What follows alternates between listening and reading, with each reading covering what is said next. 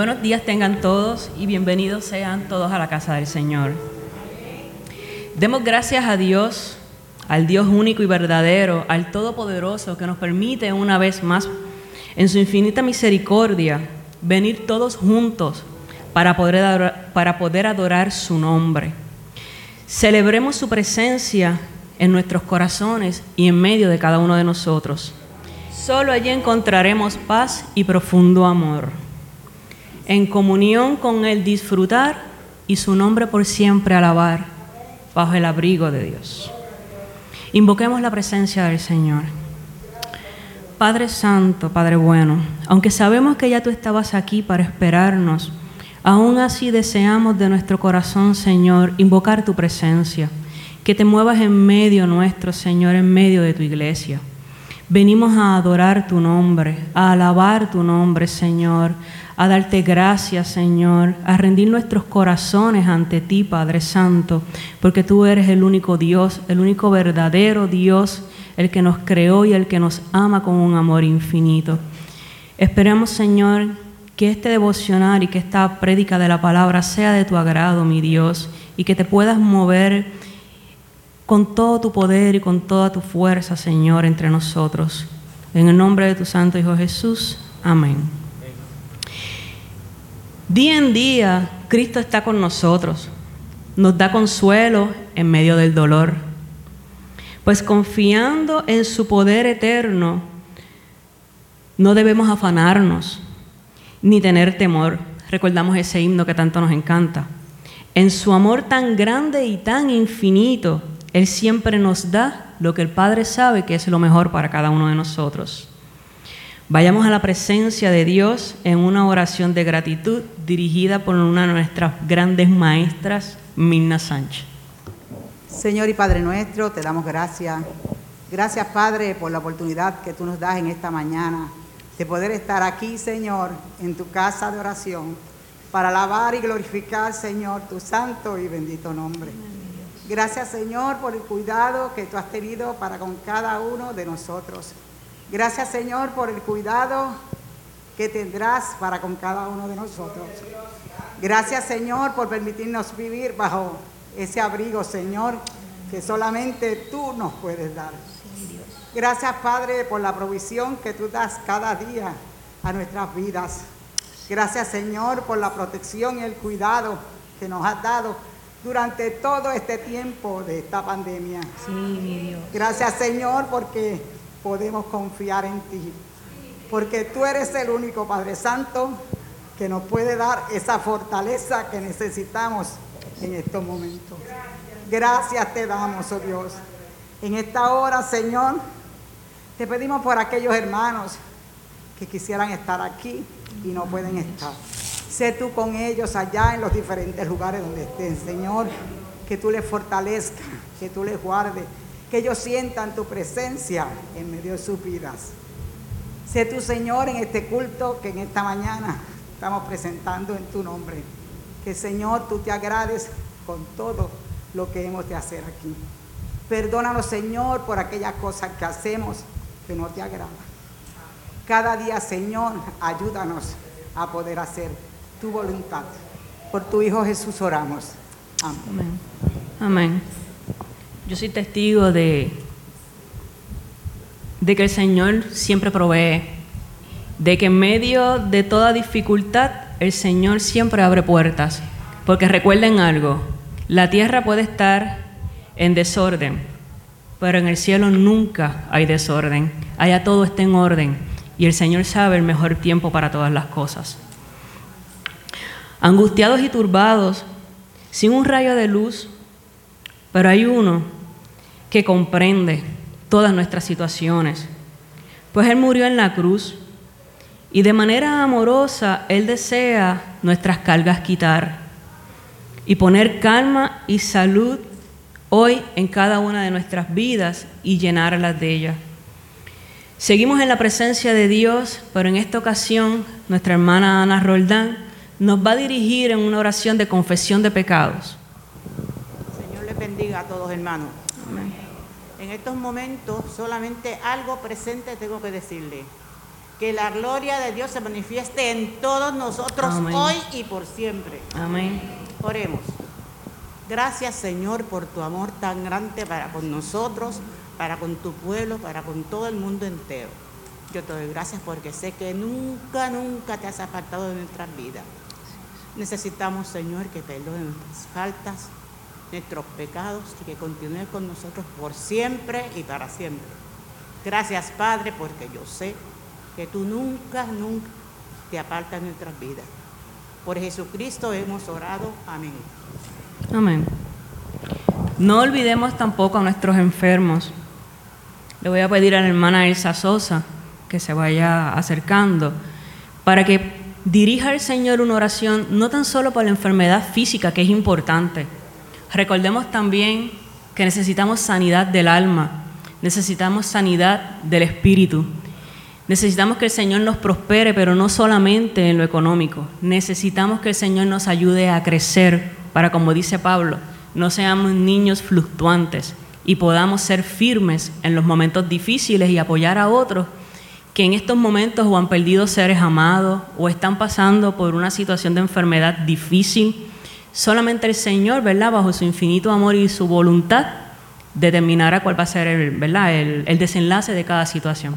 Buenos días, Dios me los bendiga todito. Oremos. Gracias Padre Celestial, una vez más te doy por este hermoso día y por el descanso que nos diste, el cuidado, y porque nos has permitido, Padre Celestial, ver un día más de vida. Este día hermoso que tú nos ofreces, Señor, para venir aquí, a ofrendarte, Señor, todo nuestro amor y toda esta gratitud que tenemos en nuestro corazón para servirte y alabarte y glorificarte en este santo templo, Padre Celestial. Gracias, Señor, porque tú nos has permitido llegar hasta aquí. Ahora te presento, Padre Santo, a los enfermos, Señor. Que seas tú, mi Dios, con cada uno de ellos, en cada rincón del mundo donde se encuentren. Que tú bendigas a tu iglesia, Señor. Gracias porque nos has permitido, Señor, estar aquí. Estamos con salud. Que seas tú, Señor, repartiendo salud en cada rincón del mundo.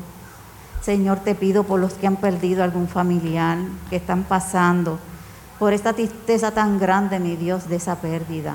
Que tú le des consuelo, Señor, y que tú le des sabiduría de lo alto para que puedan entender que tú tienes un propósito para cada cosa. Que ellos puedan, Señor, reconciliarse contigo, Señor, y venir a la iglesia a buscar de tu presencia para que tengan paz y tranquilidad y que tú le des el sosiego necesario. Bendice a los enfermos que están en los hospitales. Bendice a cada enfermo que se encuentre aquí en esta mañana, Padre Santo. Que tú toques cada uno de sus dolencias, Señor, y que cuando salgan de aquí, mi Dios, puedan sentirse mucho mejor. Bendice a todos los que eh, de alguna forma, Señor, nos prestan ese servicio para que nos podamos sentir mejor. Cuida a esta islita, Señor. Líbranos de esta pandemia, Padre. Que tú le des sabiduría de lo alto a aquellos que son los que están inventando esta vacuna, Padre Santo.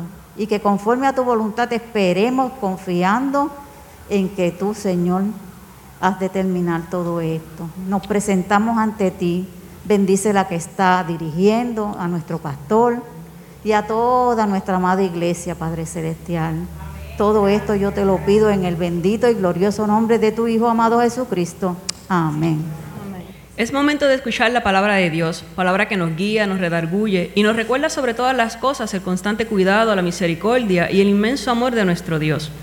Escuchamos con reverencia lo que el Espíritu Santo quiere comunicarnos a través de nuestro amado pastor José A. López Ríos. Les voy a invitar a estar en pie, a buscar en la sagrada palabra del Señor en el capítulo 5 del Evangelio de Mateo. Eh, hoy estaremos trabajando con el- las bienaventuranzas. Voy a leer desde el versículo 1 hasta el eh, versículo 5, que dice así, en el nombre del Padre, del Hijo y del Espíritu Santo, y la iglesia exclama, amén.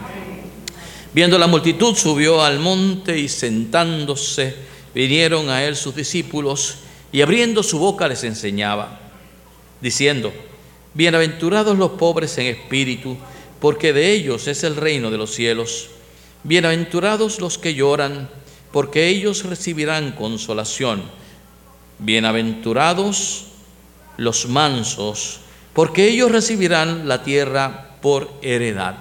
Que el Señor añada bendición a esta palabra.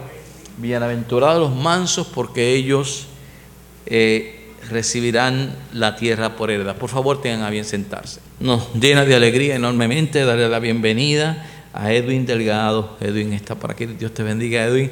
Él nos visita en esta mañana y nos bendice con su presencia. Esperamos que la experiencia aquí vivida sea edificante.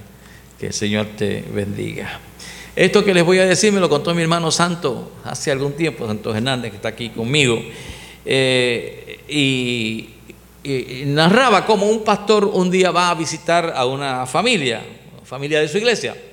Entonces, antes de llegar, escuchó unas palabras muy feas que salían de la casa, unos ruidos, este, trastes tirados, este, ollas, y un, ambiente muy tenso de, insulto, de, realmente muy, muy, muy feo. Platos rotos salían de la casa que él iba a visitar, bim, bam, bum. Entonces, cuando esa persona se percata de la presencia del pastor que toca a la puerta, cambia totalmente. Pastor, qué bueno verlo por aquí. Y bueno, al rato la señora le dice, pastor, ¿se toma un poquito de café? Y el pastor dice, bueno, dice el pastor, si quedan tazas. Luego, el, pastor nota que hay una, una Biblia grande, abierta, eh, justo a la entrada de la casa y le pregunta a la hermana el porqué de ello. Es para que el diablo no entre a la casa, dijo la señora. A lo que el pastor le responde, pues quítela de ahí a ver si el diablo se va, porque lo que yo veo aquí es otra cosa, ¿no? Parece que el diablo tiene que irse de esta casa. Bueno, hoy estaremos meditando en esta tercera bienaventuranza que habla de la bendición y de la dicha de ser manso. Porque dice el Señor que estos son los que heredarán la tierra. Hay una bendición ahí de heredar la tierra. De modo que lo primero que debemos hacer, obviamente, es definir o explicar qué quiere decir el Señor con eso de ser manso. Todos sabemos que hoy día esta palabra, manso, puede significar paciente, sufrido, sumiso, inclusive hasta de carácter débil. Y alguien que no tiene voluntad propia, esa es una persona que en, la, mayoría de los casos, pues ese es el, concepto que se tiene. Pero ¿será acaso eso a lo que se refiere el Señor cuando habla en esta, esta bienaventuranza? Se, se referirá precisamente el Señor a este tipo de persona. O sea, me parece que no. Como hemos planteado en las pasadas reflexiones, para entender los pasajes de la Biblia, no basta con aplicar los términos eh, directamente a nuestro tiempo. Ahí cometemos un, pequeño eh, error. Eh, no podemos contextualizar basándonos en el, en el tiempo presente. Tenemos que irnos un poco atrás y ver qué significa, significaban esas palabras, esos términos, ¿verdad? poner en nuestro contexto aquello que sucedió hace dos mil años atrás y entonces poder entender qué fue lo que quiso decir el Señor. Para acercarnos a lo que la Biblia nos quiere comunicar, hay que recurrir a las costumbres de la época, de aquella época, este, y buscar lo que en teología se llama Sitz in Leben, que es un término alemán que quiere decir contexto vivo. Es decir, una vez conocemos el contexto vivo que se dio en aquel entonces, entonces vamos a poder aplicar correctamente el mensaje a nuestros días. Por ejemplo, este es un dato. Sabemos que la Biblia que, utilizamos, la, la Biblia Reina Valera, traducción 1960, es una traducción de qué idioma? Del griego, porque Mateo escribió el Evangelio en griego. Pero la traducción fue hecha por dos señores, uno de ellos Casiodoro de la Reina, que traduce la escritura al español en el año 1569, y Cipriano de Valera, quien la revisa en el 1602. Por eso es que la Biblia que nosotros leemos es la famosa Biblia Reina y Valera. Pero estos señores datan de hace cuatro siglos. Por eso es que escuchamos al Señor hablar de vosotros sois la sal de la tierra, porque así hablaban los españoles de ese tiempo. Ahora, no podemos olvidar que el Señor ni era español, ni era griego, ni hablaba así. Él hablaba arameo. Y de ahí la importancia de ir a las bases originales de las escrituras para buscar el significado de cada palabra en aquel entonces para entender lo que se quiso decir y aplicarlo y ponerlo en tiempo nuestro. Creo que la palabra clave de esta mañana es la palabra manso. Jesús presenta esta cualidad y la presenta como una virtud. Bienaventurados, felices, dichosos los mansos, porque ellos heredarán la tierra. Sin embargo, en nuestro diario vivir, hoy día, ser manso, como la mayoría de las personas lo entienden, no es a lo que se refiere el Señor. Y no necesariamente lo que hoy día entendemos por manso viene a ser una virtud, sino que en algunos casos es hasta un defecto. Una persona mansa pudiera ser alguien que lo da todo por bueno, que es sumisa, que no tiene iniciativa. Y esto no es a lo que se refiere el Señor cuando habla de ello. Aristóteles, el gran filósofo griego, utilizaba un método para definir una virtud de la siguiente manera. Él buscaba los dos extremos y los llevaba a un punto medio. Digamos que a un lado, por ejemplo, estaba el extremo de los excesos y al otro lado el extremo del defecto de, no hacer nada. Entonces, eh, en medio de los excesos y en medio del no hacer nada, en ese medio, estaba lo que él llamaba la virtud, contextualizado el happy medium un ejercicio al estilo de Aristóteles. Por ejemplo, una persona que gasta y gasta y gasta dinero por un lado, a lo loco. Esto es un extremo. El otro extremo sería aquel que es tacaño, tacaño, tacaño. Dice Aristóteles que justo en el medio, entre el botarate y el tacaño, está la virtud de ser generoso y prudente con el dinero. Como Alberto Cortés dice en su canción, ni mucho ni demasiado, todo es cuestión de medida. Entonces creo que una de las imágenes que nos puede ayudar a entender el concepto que Jesús nos trae es la imagen, y me parece que aquí está el concentrado de, cómo podemos aplicar esto de manso, eh, es la imagen de un potro salvaje. Un potro salvaje con toda la fuerza, con todo el poder, que tiene, pero luego de montársele y ser domado, viene a ser otra cosa. Antes era un animal arisco, un animal violento, un animal incontrolable. Pero cuando el vaquero se le monta y lo doma, lo domina, ya deja de ser salvaje y se convierte en un caballo domesticado y útil. No deja de ser fuerte, no deja de ser brioso, no deja de tener la capacidad de matar a alguien con una patada, pero algo ha sucedido en su vida que se convierte en, un, en una criatura obediente. Más o menos eso sería lo que el Señor quisiera decir. La Biblia, como regla general, establece que nunca es correcto tener ira o coraje por algún insulto que se nos haga. Y de hecho el Señor dio testimonio de ello. El Señor nunca levantó su voz ni se defendió cuando lo acusaron injustamente. Pero por otro lado, puede ser correcto manifestar coraje o indignarse ante una injusticia hacia otros. El Señor siempre defendió a los pobres, el Señor iba en contra de los fariseos, defendiendo a los pobres.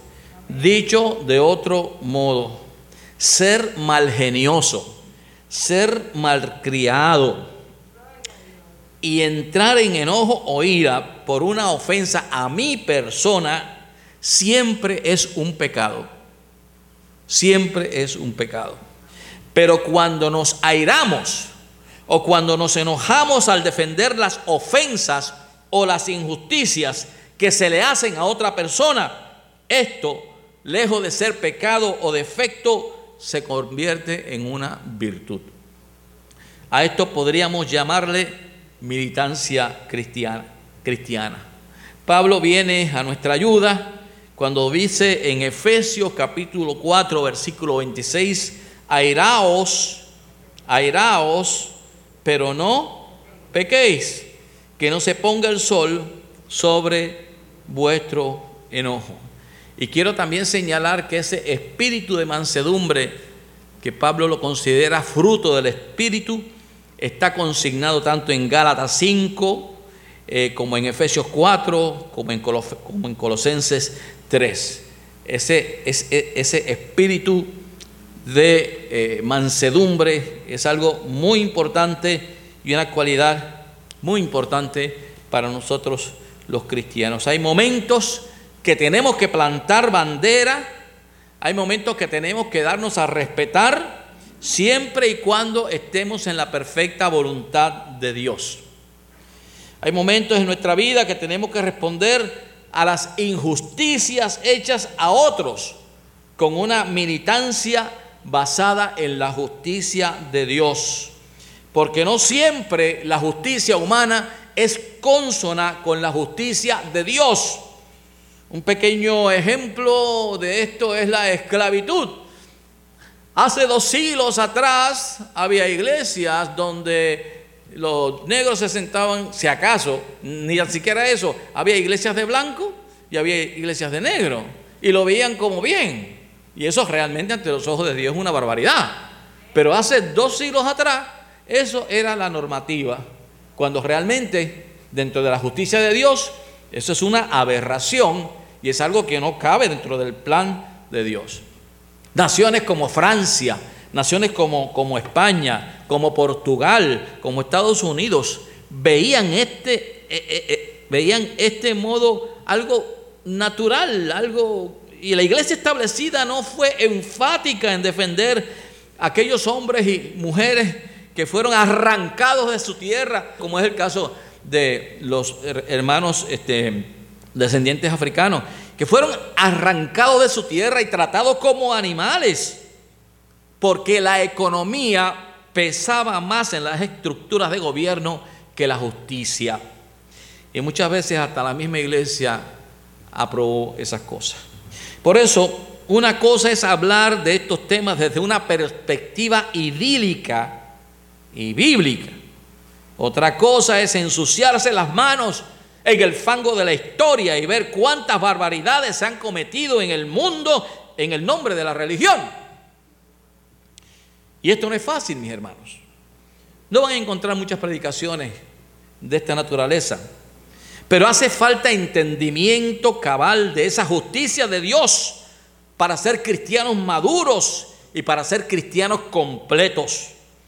A nosotros se nos ha enseñado que el cristiano no debe inmiscuirse en las cosas del mundo, pero esto puede ser un recurso para desentendernos de nuestra responsabilidad y de nuestra mayordomía cristiana y debemos tener cuidado con esto.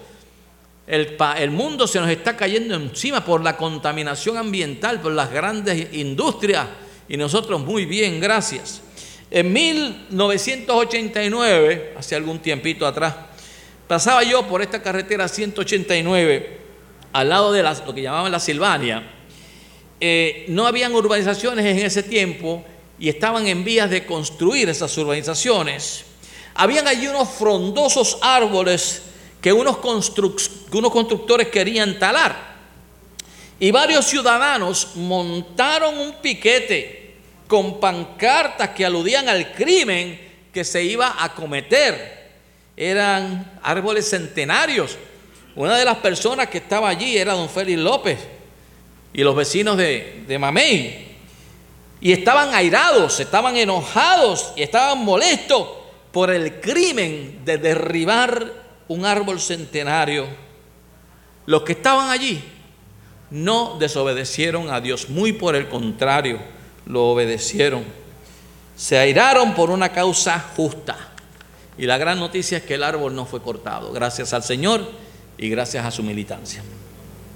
Hace algunos, no sé, 15 años, más o menos, eh, la isla de Vieques sufría una violenta contaminación por las balas de cañón que contenían uranio, que es un elemento eh, contaminante que hace mucho, mucho daño. El índice de enfermedades relacionadas con cáncer en la isla de Vieques era 10 veces más que el, el índice de enfermedades aquí en la isla. La gente no podía dormir por el estruendo de los bombazos. Y cierto es que algunos movimientos políticos se aprovecharon del asunto, pero en justicia ese bombardeo era abusivo y era destructor. Muchos líderes religiosos fueron presos por protestar pasivamente. Nuestra ministra ejecutiva fue una de ellas. Los que allí participaron en, las playas defendiendo el derecho de los viequenses a tener paz, se airaron, se enojaron, fueron combativos, pero no fueron violentos.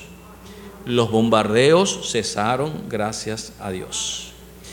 Y quienes se acuerdan aquella gran marcha multitudinaria de aquel tiempo donde estaban los azules, los rojos y los verdes, porque aquí es un pecado hablar de PNP, PPD y, y un pecado aquí eso, o sea, eh, eh, pero toda aquella ciudadanía de todos esos colores fue en marcha y fue una marcha pacífica hasta el Capitolio. Ellos no desobedecieron a Dios por ello. Antes bien dieron la cara por los viequenses y entendieron que era un imperativo cristiano estar allí. Algunos líderes religiosos criticaron esa acción, particularmente aquellos que están bien enyuntaditos con el gobierno. Sin embargo, la justicia de Dios nos llama a defender a aquellos que están en oprobio. De manera que cuando el Señor proclama que los mansos serán bienaventurados, incluye no aquellos que se dejan pasar el rolo, sino que incluye aquellos que son defensores del prójimo, pero que reconocen que la violencia nunca es un recurso para ello. El cristiano viene a ser esa persona con todo el brío y toda posibilidad de demostrar su fuerza, pero por amor a Dios, por ser domesticado por la santa palabra, se somete, reconoce sus debilidades que lo pueden hacer caer en un momento de rabia, pero en cambio deja que Dios obre y no él. Como dice Romanos capítulo 12, versículo 19, mía es la venganza, dice el Señor, yo pagaré. Quiero llamar la atención del pasaje en Mateo capítulo 11 versículo 29, muy conocido por todos nosotros, cuando el Señor dice, llevad mi yugo sobre ustedes y aprended de mí, que soy manso y humilde de corazón, y hallaréis descanso para vuestras almas. Y la palabra para describir manso, que en griego es praus, se utiliza tanto en Mateo 5, en las bienaventuranzas, como también en Mateo 11. La misma palabra, manso, praus, en griego, es la que eh, te utiliza Mateo. Ahora, todos sabemos que la persona malhumorada, la persona geniosa, no tiene paz ni tiene descanso. De hecho, se enferman más y mueren tempranamente. Por el contrario, el cristiano que somete su carácter ante el Señor, el cristiano que reconoce que sin Él no puede funcionar, aquel que deja que sea el Señor quien lo defienda, ese es llamado manso. Notemos algo, Jesús que en el capítulo 11 de Mateo se describe como manso y humilde, es el mismo que en el capítulo 21 y, versículo 11 de Marcos, el 19 de Lucas y el, y el capítulo 2 de Juan, dice, y cito, que hizo un azote de cuerdas que echa a todos del templo, que viró los bancos de los cambistas, y dice Marco, y no consentía que nadie atravesase el templo llevando utensilio alguno. En otras palabras, él se plantó en medio del templo y dijo, por aquí no pasan. Ese fue el Señor. El término usado para, para manso, el mismo. Los cuatro evangelios, el mismo. No hay traducción directa al español para ello. Lo más cercano que podemos eh, eh, es lo que describe a una persona gentil, a una persona cortés, a una persona amigable. Esas tres palabras pueden describir lo que el Señor ha querido decir con bienaventurados los mansos. Hay un refrán por todos conocido que, dice, lo cortés, lo cortés no quita lo valiente. Usted tiene, usted debe ser gentil, usted cortés y amigable eh, para ser llamado manso. En definitiva, de acuerdo a lo que hemos estudiado en esta mañana, ser manso no es ser bobo. Ser manso no es dejar que le pasen la carreta por encima. Ser manso, de acuerdo a la Biblia, es el cristiano o cristiana que ha puesto y ha sometido su mal genio, que ha sometido su animalidad, que ha sometido su poder de destrucción ante Dios y se ha dejado domesticar por su amor, se ha dejado domesticar por su perdón, se ha dejado domesticar por su gracia. Pero ser, manto, eh, pero ser manso también es airarse y responder enérgicamente, sin rodeos, cuando alguien obra mal en contra de sus hermanos y hermanas. ¿Por qué el Señor se molesta en el pasaje donde se narra la purificación del templo al extremo de azotar y virar mesas?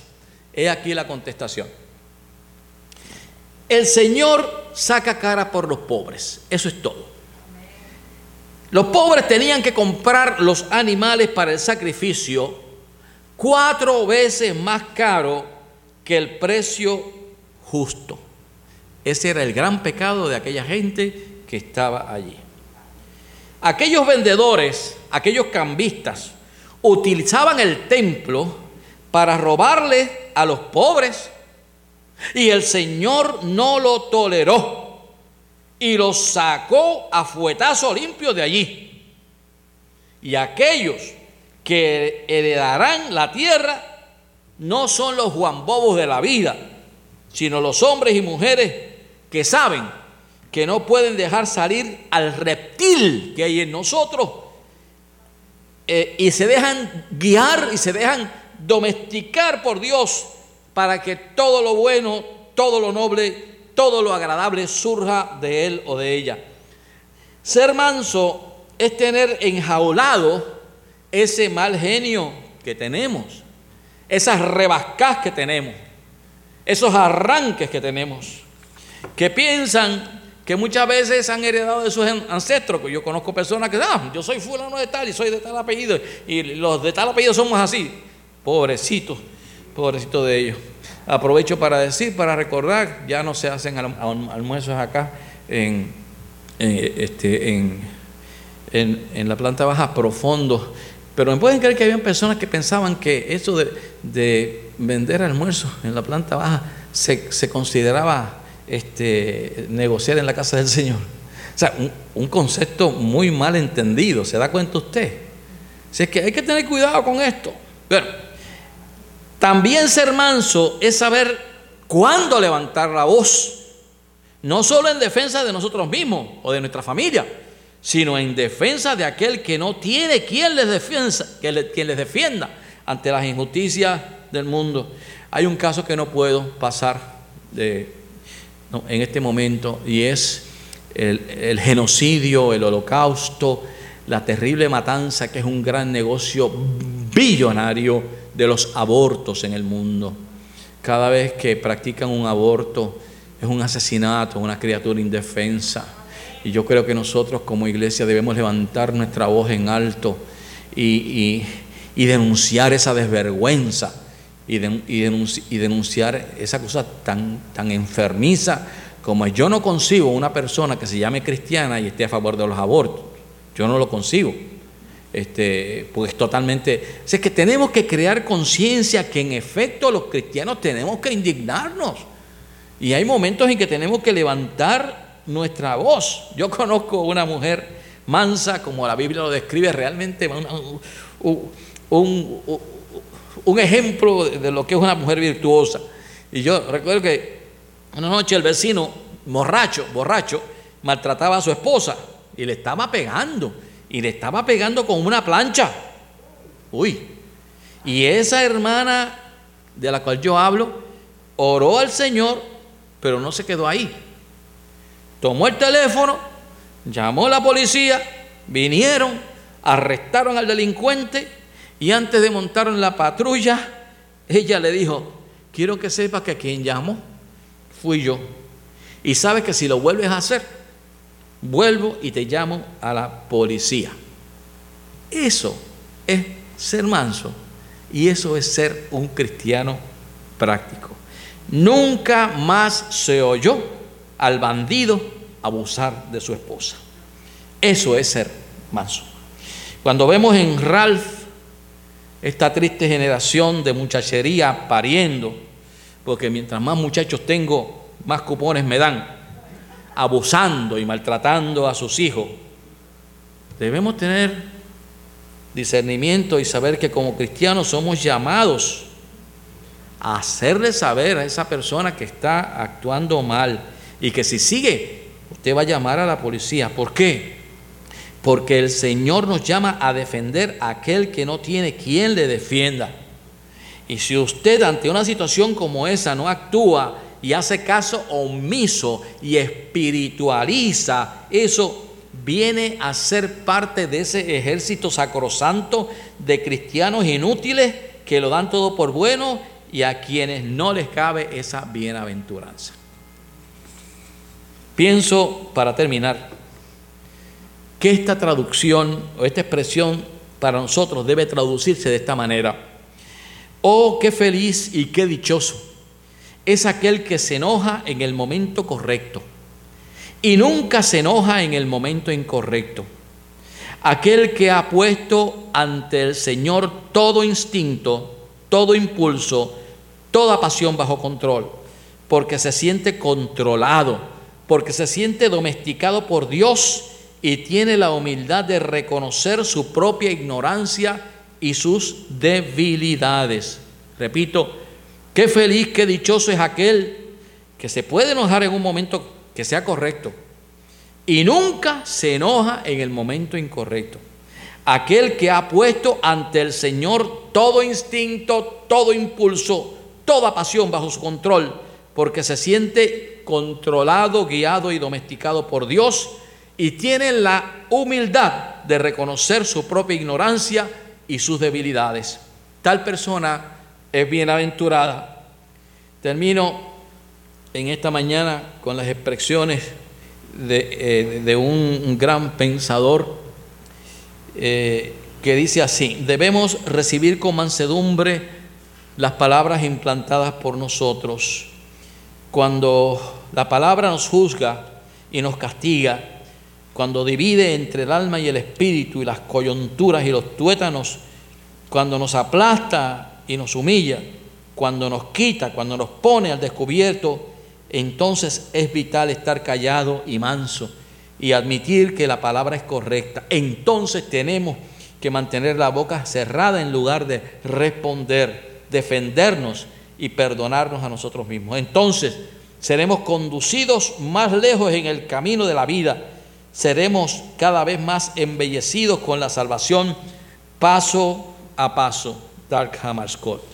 Hermanos queridos, que esta palabra nos ayude a, a incomodarnos, que esta palabra nos sacuda y nos saque de la zona de confort, que nos haga ver que el cristiano tiene unas funciones, una razón de ser en la vida, y una de ellas, y en ese espíritu de mansedumbre, es controlar nuestro enojo, controlar nuestra ira, controlar todo aquel impulso destructivo, pero con palabras finas, con palabras conforme el Señor nos diga, defender las injusticias. Si no lo hacemos, no podríamos ser llamados mansos.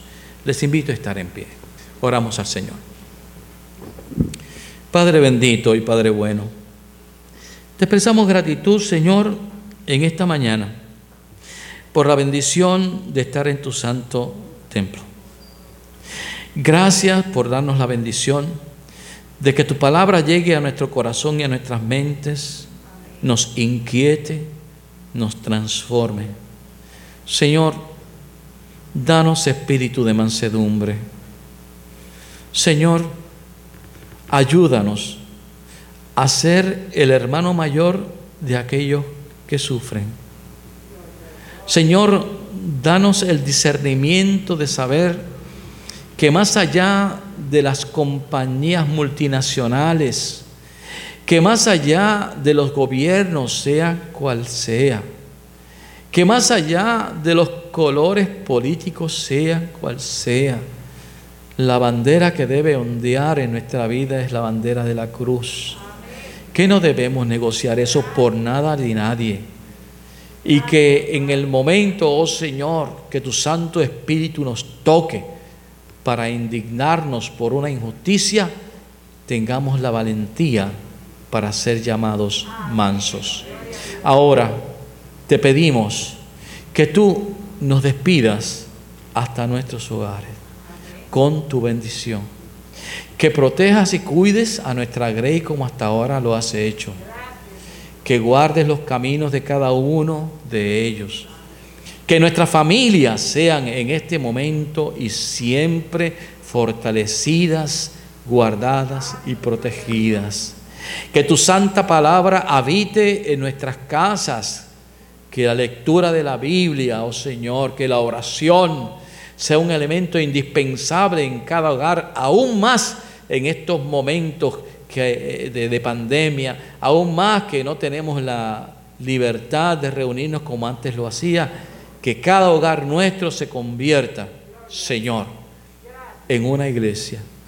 Ahora que la bendición tuya, la gracia de nuestro Señor Jesucristo, y el poder consolador del Espíritu Santo sea con todos ustedes, ahora y por siempre jamás.